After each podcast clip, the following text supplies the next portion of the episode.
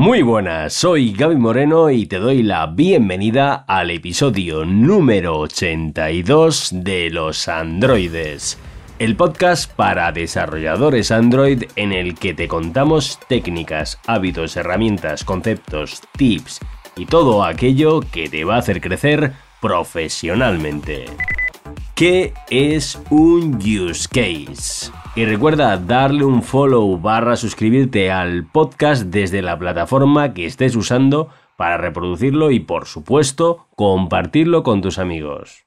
Y hoy voy a hablar sobre lo que es un use case. Gracias Ignacio Loyola por sugerir este tema.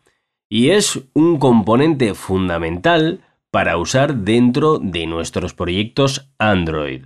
Y estate atento, atenta, porque este tipo de definiciones barra explicaciones a veces puede mm, que haya algo de controversia, con lo que te animo que aunque sepas ya lo que es un use case y los uses en tu día a día, que si por alguna de aquellas algo de lo que digo no estás de acuerdo, lo quieres puntualizar, mejorar o lo que sea, nos lo hagas llegar a través de los comentarios en el episodio, tanto en la web en gabimoreno.soy barra 82, como en el servidor de Discord de los androides, eh, que puedes entrar en losandroides.com.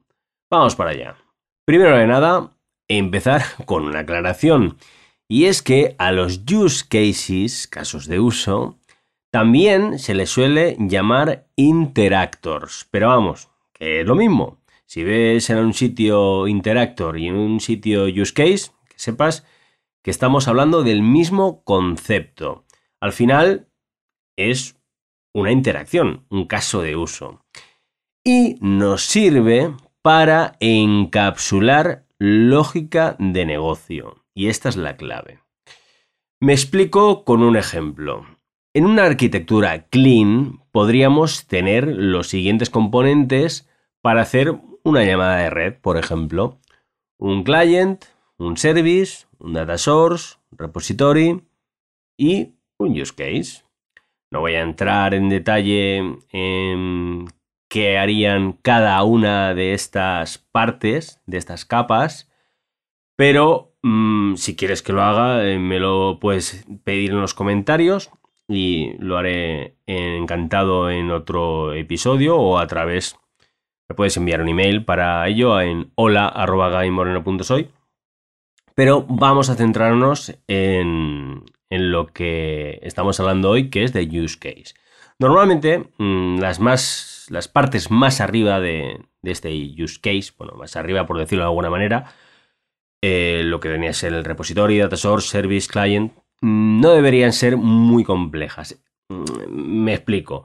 Que lo normal es que sean lo suficientemente simples como que tú veas que añadirle test unitarios pues que no aporta demasiado valor, que no tienen mucha complejidad. Pero en el caso del use case ya debería tener más chicha. Me explico.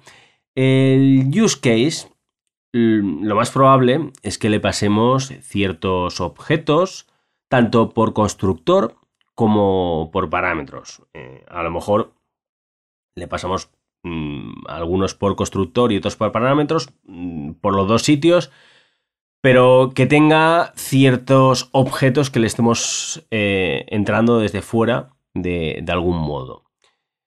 Y dentro del mismo, del use case, lo más normal es que se hagan ciertas operaciones, transformaciones o lo que sea que requiera que hayan unos test unitarios para comprobar que el use case hace lo que toca. Ah, eh, comentarte que aparte de este podcast, también puedes suscribirte, que eh, creo que voy por la... Sí, eh, mañana sale la, número 5. Em, puedes suscribirte a mi newsletter. Puedes hacerlo desde gabimoreno.soy, ahí en, la home lo tienes. Y en esta newsletter mm, no es una newsletter a lo mejor al uso mm, de las que hayas visto. Aquí te voy a dar pepitas de oro en cada una de, estas newsletters para Android developers, por supuestísimo, eh, cada semana. Y esas pepitas de oro van a ir acompañadas de algo que te va a llevar a la acción.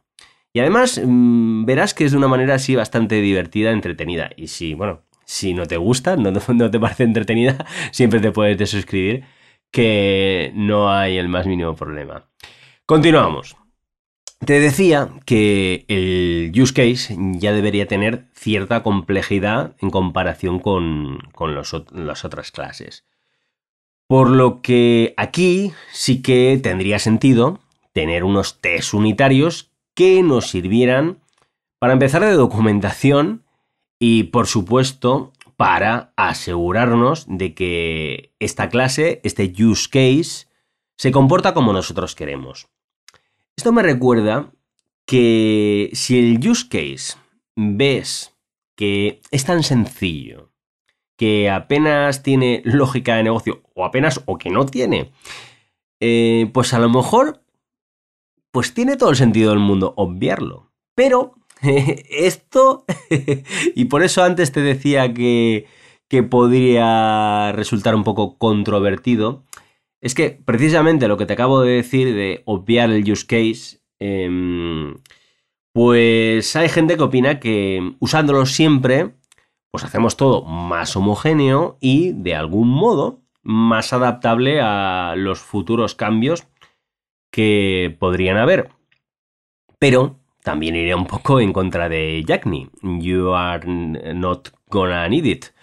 Up to you. Eh, también estaría el debate que si un use case puede llamar a otro use case, pero eh, vamos a ver, ¿por qué no?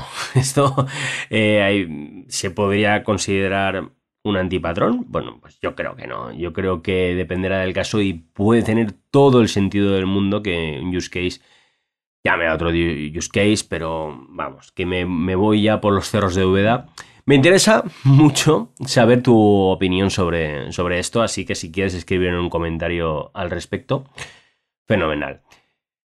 Y en definitiva, eh, eh, lo que buscamos eh, con un use case es encapsular cierta lógica de negocio, pero como te decía, si en el caso de que no tenga, no, tenga nada de Business Logic ni nada, pues podríamos pasarle directamente al View Model o el Presenter el repositorio directamente. Y vale, seguimos, que te quería comentar, que no te lo he dicho aún, y es que un use case debería tener únicamente un método público. Puede tener todos los métodos privados que, que haga falta, pero expuestos al exterior solo debería tener uno. Por lo tanto, los test que hagan, que hagas, perdón, mm, deberán testear ese método. Es decir, los métodos privados serán eh, ayudas auxiliares a que, que se llamarán desde ese método público. Pero, por supuesto, los métodos privados no, en principio, bueno, en principio no. Mi recomendación es que no se deben testear, porque lo que tienes que testear es el conjunto de ese use case con todas las posibilidades que haya, que seguramente sean varias. Eh, supongo que también eh, va un poco cogido de la mano con lo de caso de uso, que es un único caso de uso. Es decir, que que, solo haya un método dentro de ese use case, pues es bastante normal porque es una interacción, como te decía al principio del episodio. Por supuesto, si usas Kotlin, cosa que espero, puedes usar operator fan invoke y ahorrarte el nombre del método desde donde lo llames. Si no tienes claro esto que te acabo de decir, porque así de viva voz es un poco raro, no te preocupes, que lo tienes todo eh, muy, muy fácil en, las notas del episodio. En gabymoreno.soy barra 82. Y por cierto, si no llevas mucho tiempo siguiendo este podcast y te gusta el contenido, Android, te recomiendo encarecidamente que le pegues una oída a, no te diría cada uno de los episodios, pero los que veas por el título de, correspondiente que puedas estar interesado. Por lo general es un contenido bastante atemporal y así evergreen que se suele decir y que no importa si ha pasado un año o, el tiempo que sea, que ya, ya llevo año, más de año y medio, sí, con, con el podcast así de la tonta la tonta. Ah, y aprovecho para decirte que si tienes cualquier pregunta que quieres que responda en el podcast, puedes hacerlo uniéndote a la comunidad, a los androides, que estamos muy, muy, muy enfocados en el crecimiento profesional, que a fin de cuentas, pues es algo que solemos buscar eh, tanto los desarrolladores Android como muchos otros, pero eh, nosotros en particular es la comunidad la hemos creado con este propósito. Entra en losandroides.com que tienes ahí un link para unirte al servidor en Discord. Y uno de los canales además está dedicado precisamente a este podcast, con lo que desde ahí podrás preguntar lo que quieras y que luego eh, yo aquí te pueda contestar directamente en, en un episodio del programa para que lo escuchemos todos. Y como conclusión de este episodio de qué es un use case, pues bueno, es un modo de separar responsabilidades y dejar los view models o presenters más limpitos, legibles y mantenibles. si quieres estar al corriente de estos temas, también puedes seguirme en mis redes sociales. En todas me vas a encontrar como arroba soy Gaby Moreno. Y por supuestísimo, muchísimas gracias por acompañarme durante este episodio. Si quieres darle 5 estrellas como valoración, te lo agradeceré un montón. Y ahora sí, nos escuchamos en el próximo episodio de Los Androides. Un abrazote.